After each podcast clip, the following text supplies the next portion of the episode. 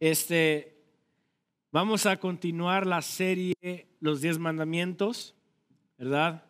Ya estamos casi terminando los mandamientos y como siempre tratamos de ver lo espiritual, tratamos de ver las profundidades de lo que los diez mandamientos nos habla y los dice concerniente al carácter y lo que Dios quiere de cada uno de nosotros, ¿verdad? Entonces, la semana pasada estuvimos hablando de no matarás, ¿verdad?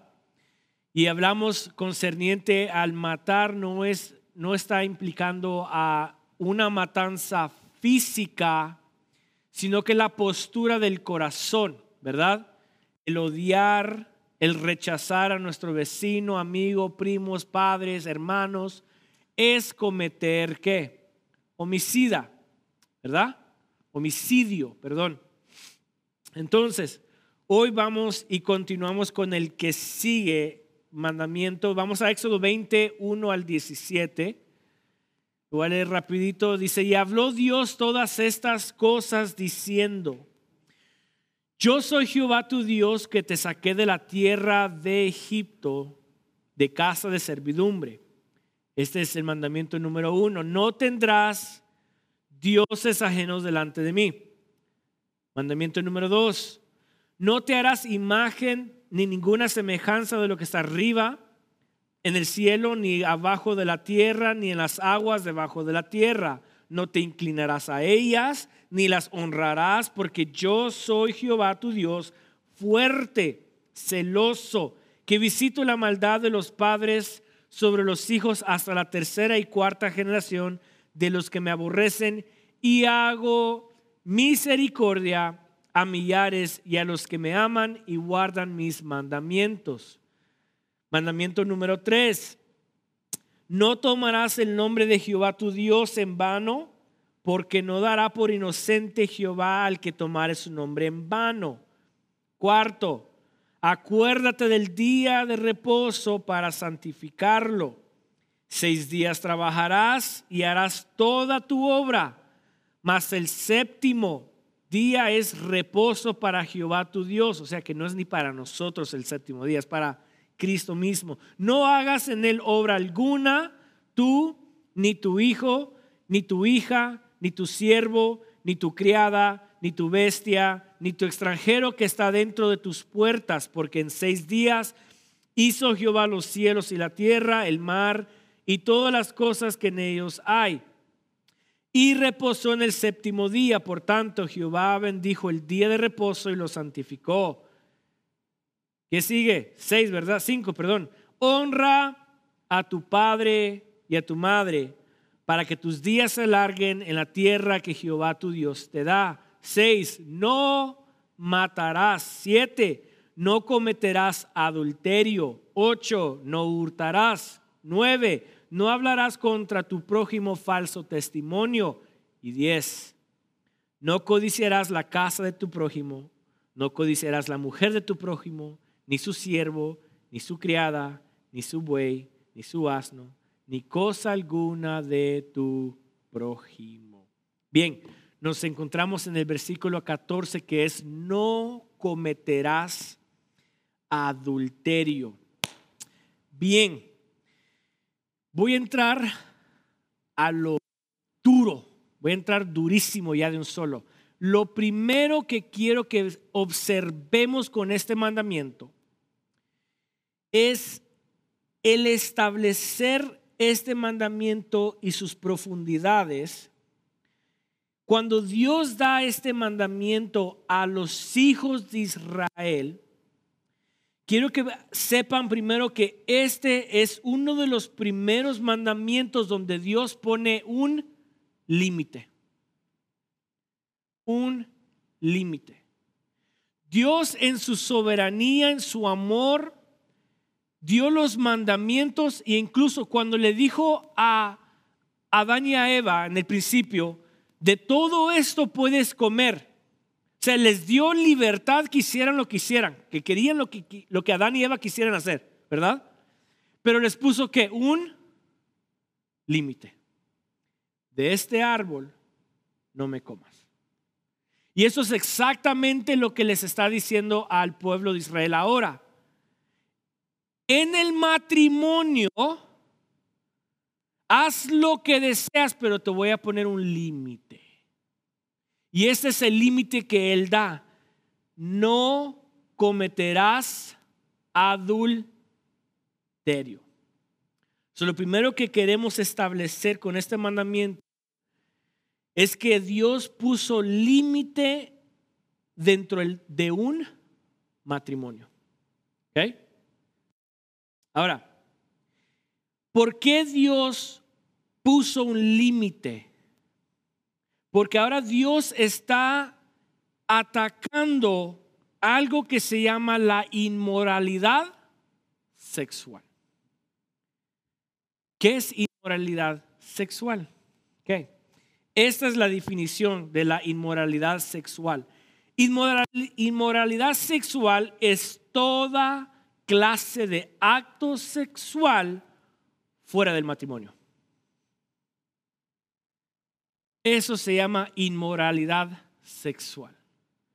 Y si ustedes escudriñan las escrituras, van a ver que en el Viejo, como en el Nuevo Testamento, se habla de que no debemos de cometer toda clase de acto sexual fuera del matrimonio, porque si no se categoriza como inmoralidad sexual.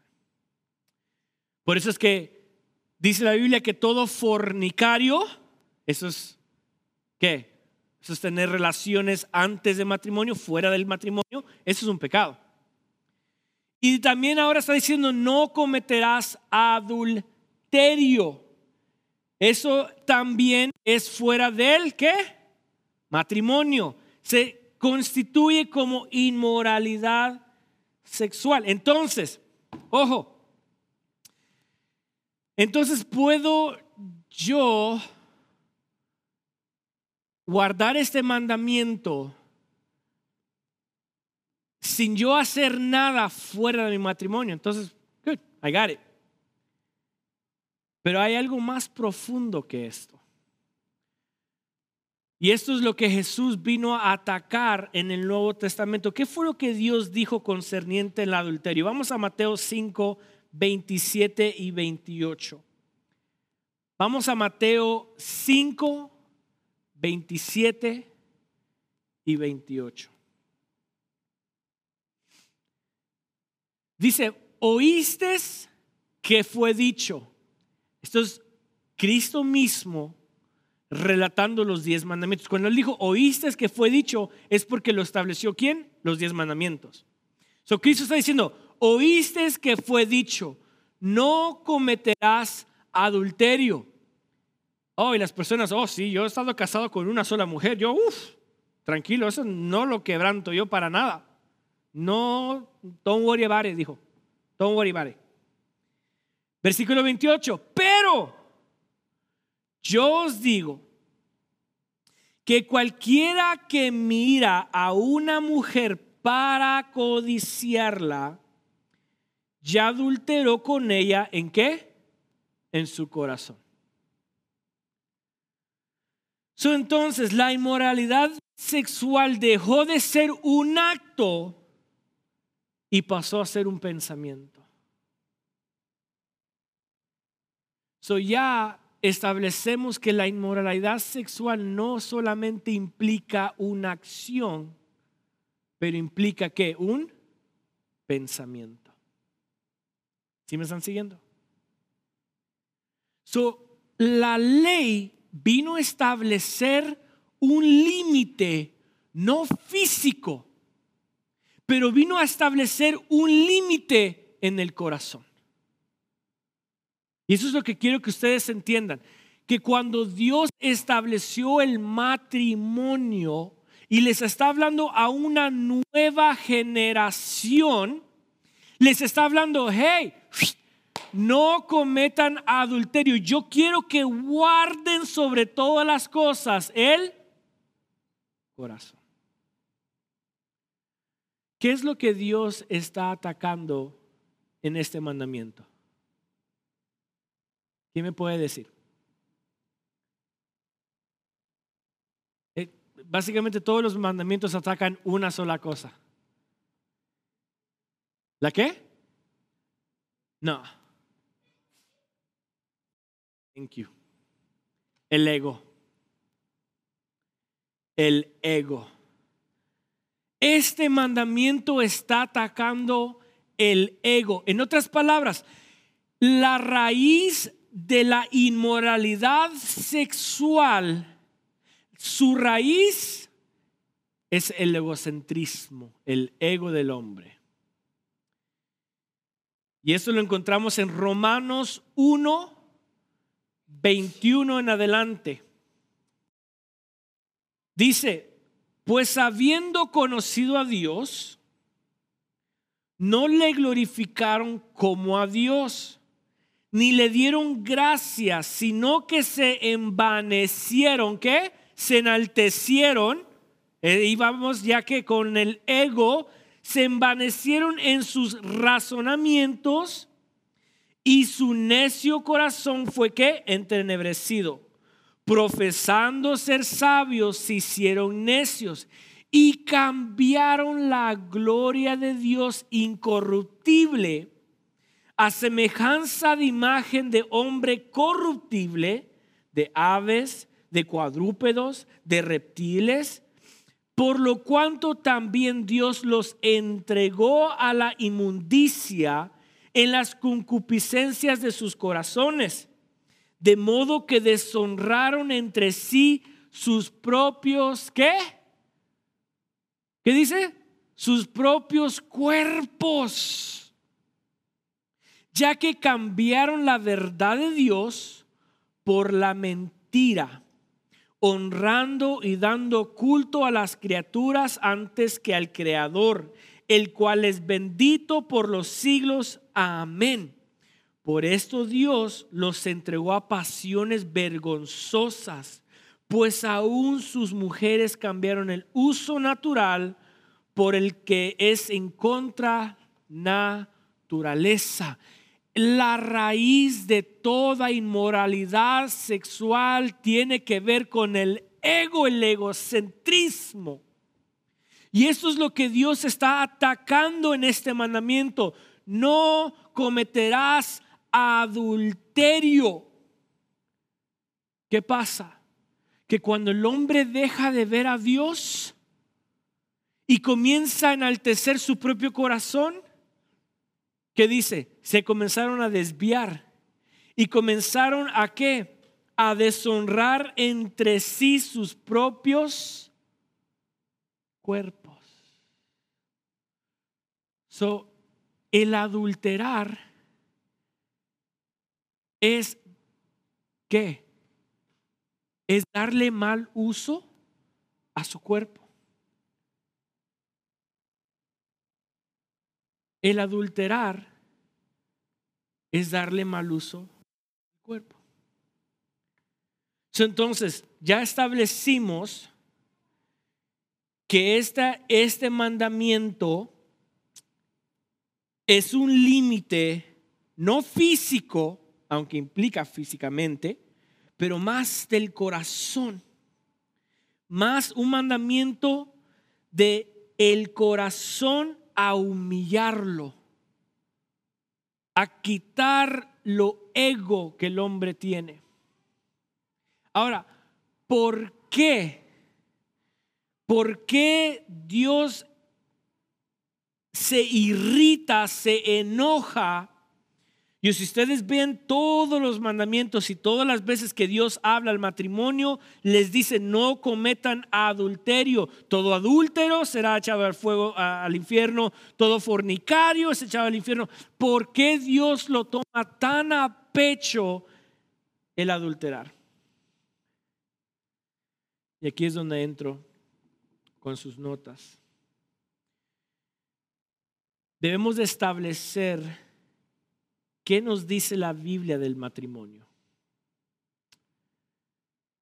¿Qué es lo que quiere decir la Biblia concerniente al matrimonio? Para poder honrar este,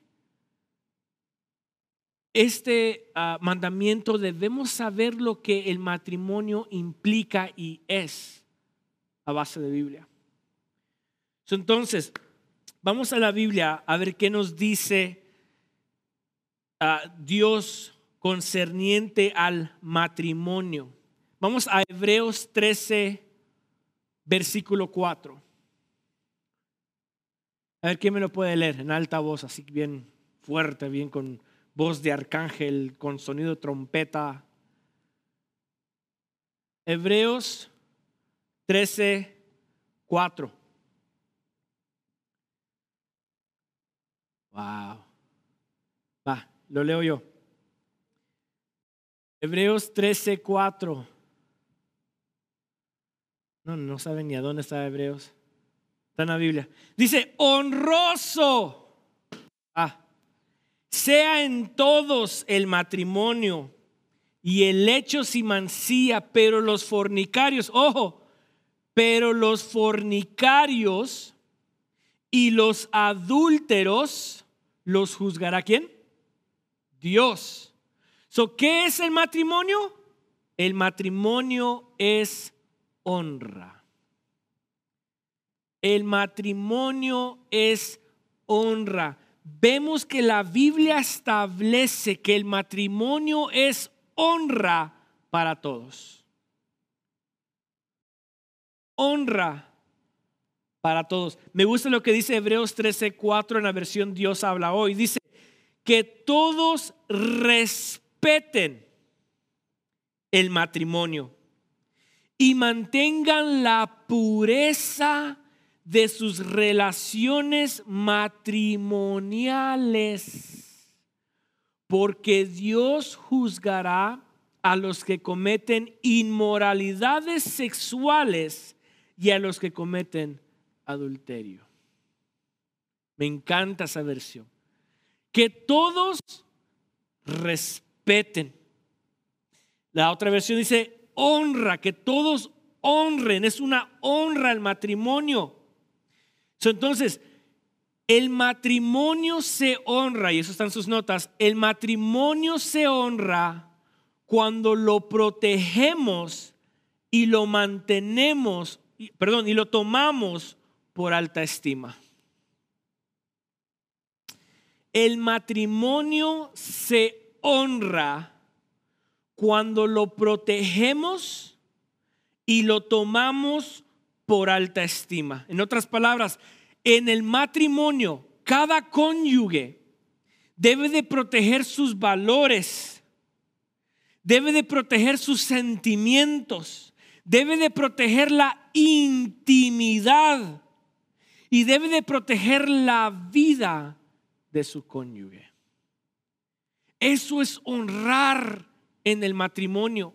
La Biblia me enseña de que el matrimonio es una honra y como es una honra, mi deber es proteger y tenerlo de alta estima.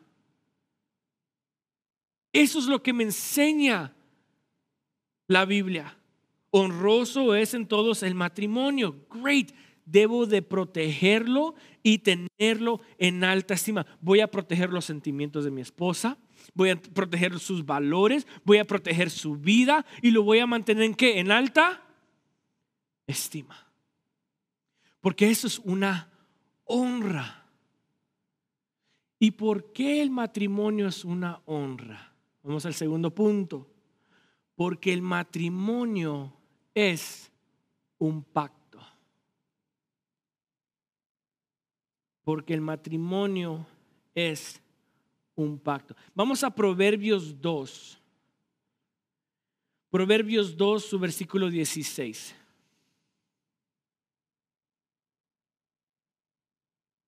¿Ah? Proverbios 2, 16 y 17. Dice, serás librado de la mujer extraña. Esto es, es, un consejo que el proverbista le está dando a su hijo. Le dice, serás librado de la mujer extraña, de la ajena que halaga con sus palabras, la cual abandona al compañero de su juventud y se olvida del pacto de su Dios. Aquí el proverbista le está diciendo, hijo, cuídate de la mujer que te está seduciendo a base de palabras tan dulces. Que esta mujer ha olvidado al hombre de su juventud, al hombre con quien se casó, y se olvidó el pacto que hizo delante de Dios. en otras palabras, el matrimonio es un Se hace un pacto. En sus notas dice que es un pacto. Un pacto es una obligación mutua de dos o más personas. Un pacto es una obligación mutua de dos o más personas. Cuando hablamos de pacto, ojo acá, hablamos de alianza. Y esto me encanta y lo voy a tratar de leer porque si no, no lo voy a, voy a decir un disparate y me va a salir mal. Alianza se compone de dos palabras. This is fascinating. Ojo, la primera es aliar y la, número, y la otra palabra es tardanza. Su alianza se deriva de dos palabras, aliar y tardanza. Y las unen juntas y dice alianza. Aliar es hacer un amarro o atar, ¿verdad? Aliar, ¿verdad? Y tardanza se trata de tiempo. Entonces, en la antigüedad, me encanta eso, en la antigüedad, cuando un matrimonio se casaba, lo que hacían es les amarraban un cordón en el brazo, en la mano derecha. En los tiempos modernos ahora les ponen un lazo aquí o los amarran juntos o whatever, pero en la antigüedad los amarraban de la mano, se agarraban de la mano y les ponían un lazo y los ataban. Al atarlos, decían, van a estar juntos por el resto de sus vidas. Aliar, atar y tardanza. Esto es lo que significa o implica un pacto. El pacto es un convenio, ¿verdad? Entre dos personas. Yo estoy de acuerdo en casarme contigo y tú estás consciente que te vas a casar conmigo y los dos vamos a vivir hasta que la muerte nos tardanza. Ese es el pacto. E incluso cuando los, las naciones hacían lo mismo en las guerras, una nación con un rey, otra nación con otro rey, lo que hacían ellos es cuando ellos unían fuerza, hacían un pacto, hacían una alianza. Y esta alianza también implica fidelidad y legalidad. ¿Ok? Lo que hacían estos reyes era de que se unían manos e igual se ponían el lazo y hacían un pacto y decían, ¿sabes qué? Yo voy a estar aquí para serte fiel a ti y tú estás aquí para serme fiel a mí.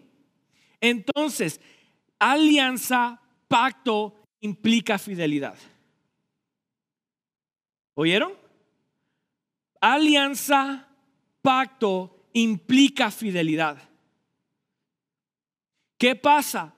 Que cuando venía otra nación contra este rey, este rey sabía que su vecino con quien él hizo pacto le iba a ser fiel y se iba a unir a él y ambos iban a destruir a la nación que venía en contra. Fidelidad.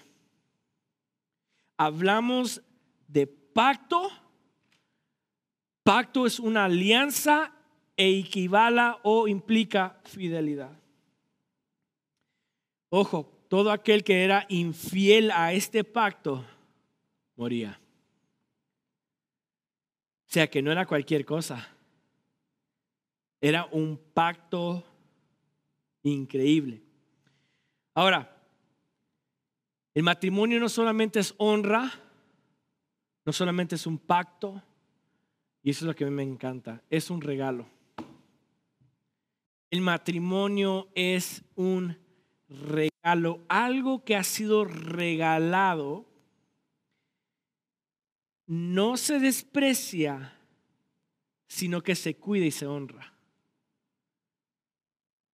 Si usted me regala a mí un reloj, yo no lo voy a descuidar.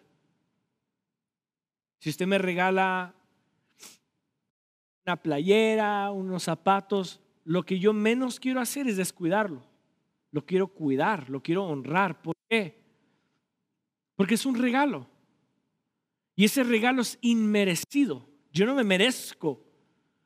Entonces, el matrimonio es un regalo. ¿Por qué? Porque es inmerecido. Y aquí el que lo da es Dios mismo. Reconocemos que Dios fue quien estableció el matrimonio en el Edén. Vamos a Génesis 2, 18 en adelante. hay mucho que explicar, muy poco tiempo. Génesis 2, 18 en adelante. Dice, y dijo Dios, perdón, y dijo Jehová Dios, no es bueno, ¿ok? No es bueno que el hombre esté solo. Le haré, ¿qué dijo? Ayuda idónea para él.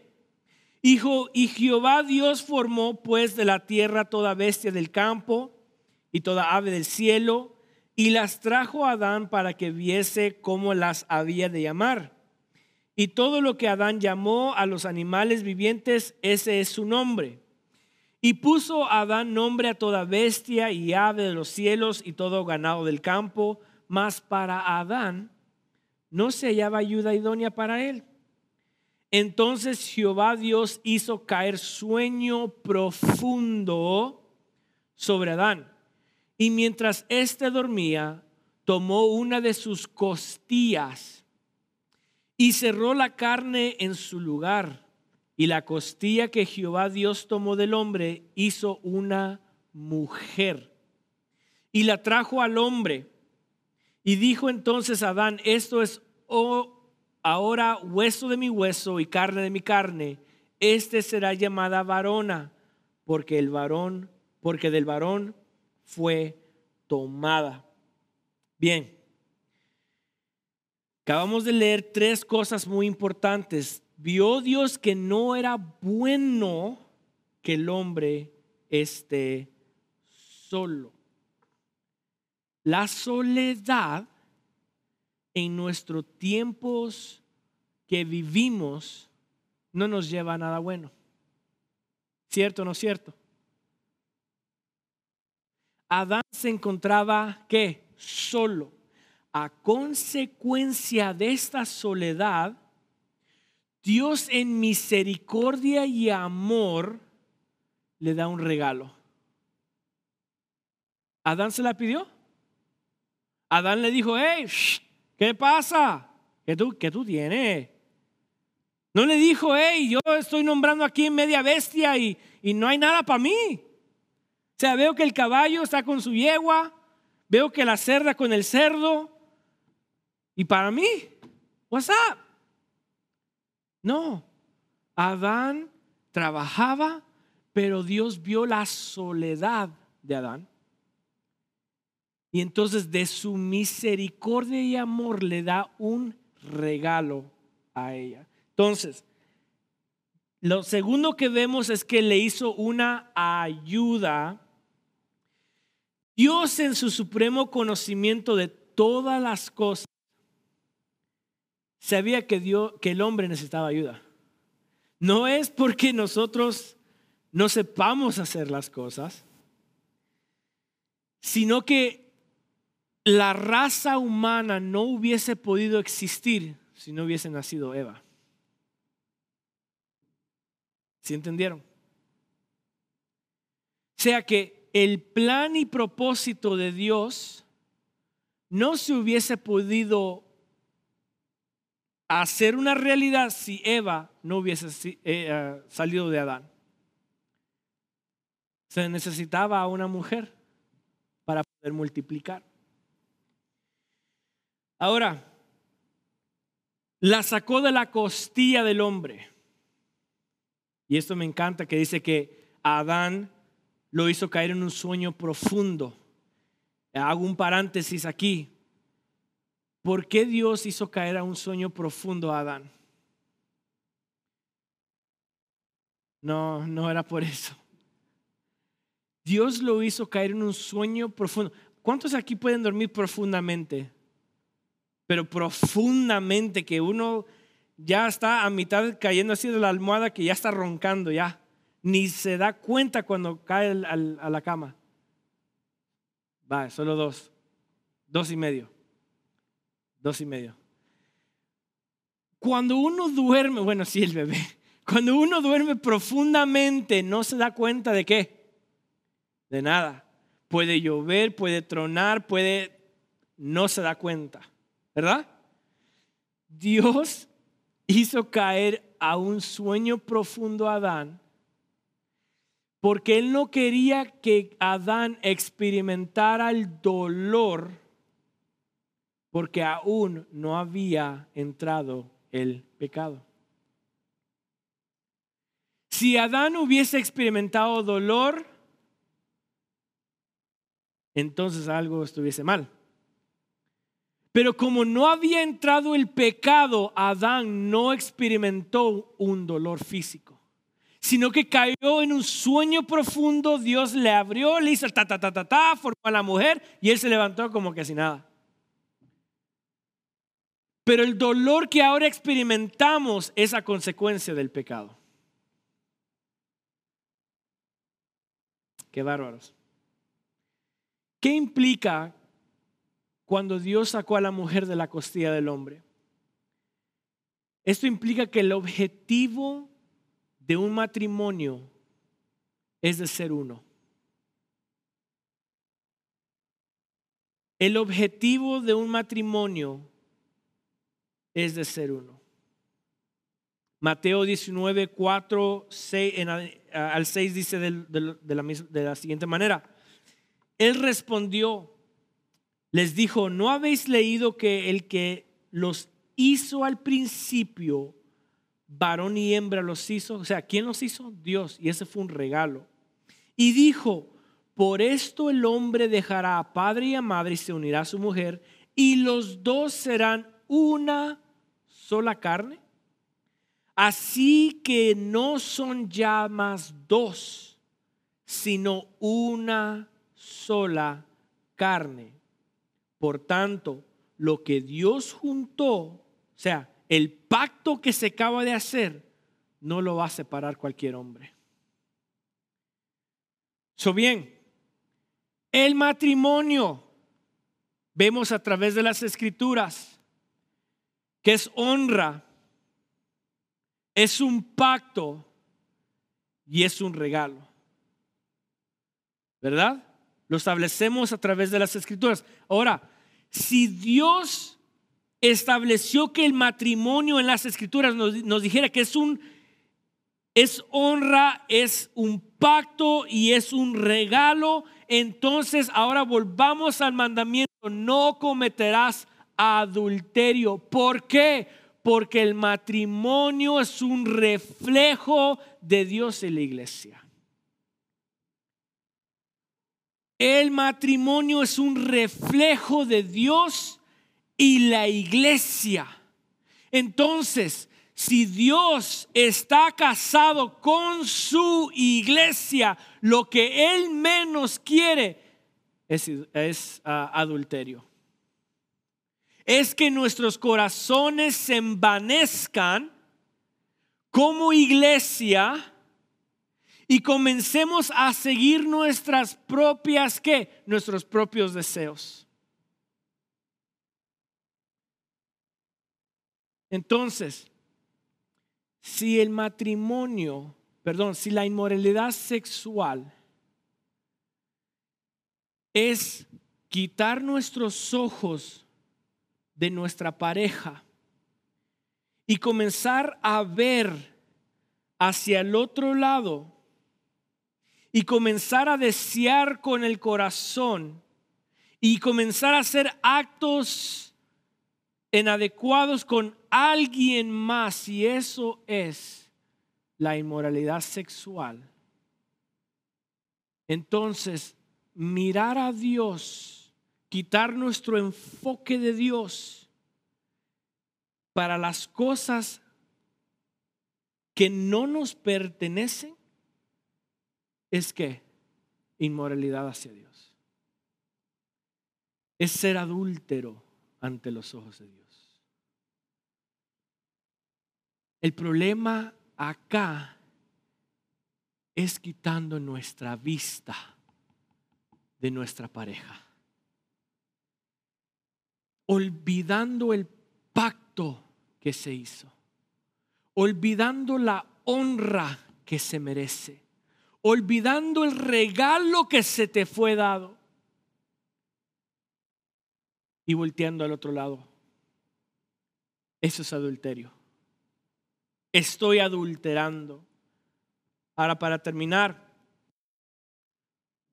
¿cómo puedo vencer el adulterio? La respuesta la encontramos en dos textos. Filipenses 4:8.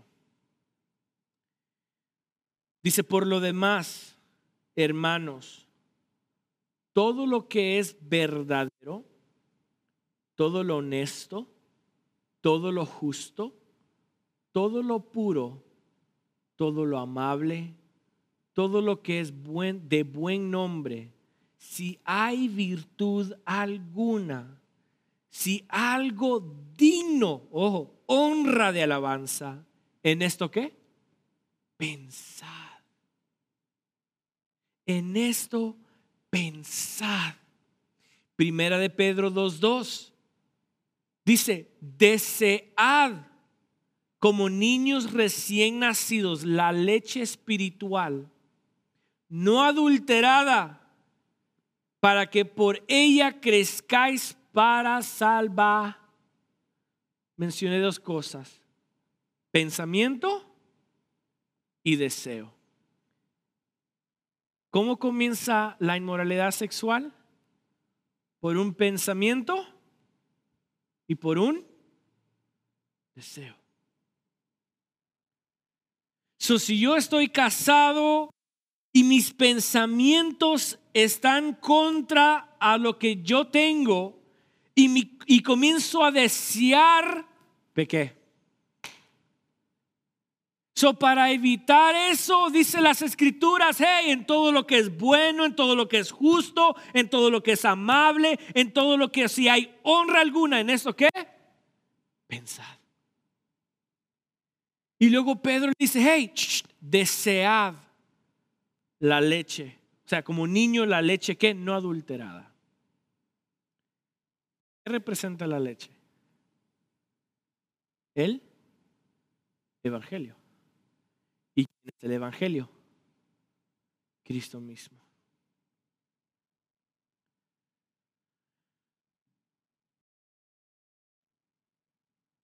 El adulterio es algo que Dios ha establecido porque es una representación de Él y su iglesia. Se honra Él. ¿Ustedes creen que Él no, no honra el pacto que Él hizo? y su gracia que es inmerecida, ¿acaso no la regaló a nosotros? Entonces, debemos de cuidarnos en no adulterar. El matrimonio terrenal solamente es un reflejo de Dios con su iglesia.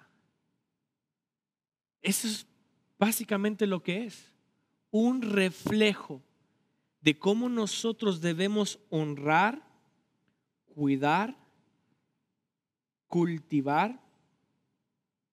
Debemos de honrar el pacto que se ha hecho, de cuidar, de ser fieles y de vivir con un corazón agradecido porque ha sido un regalo a nosotros.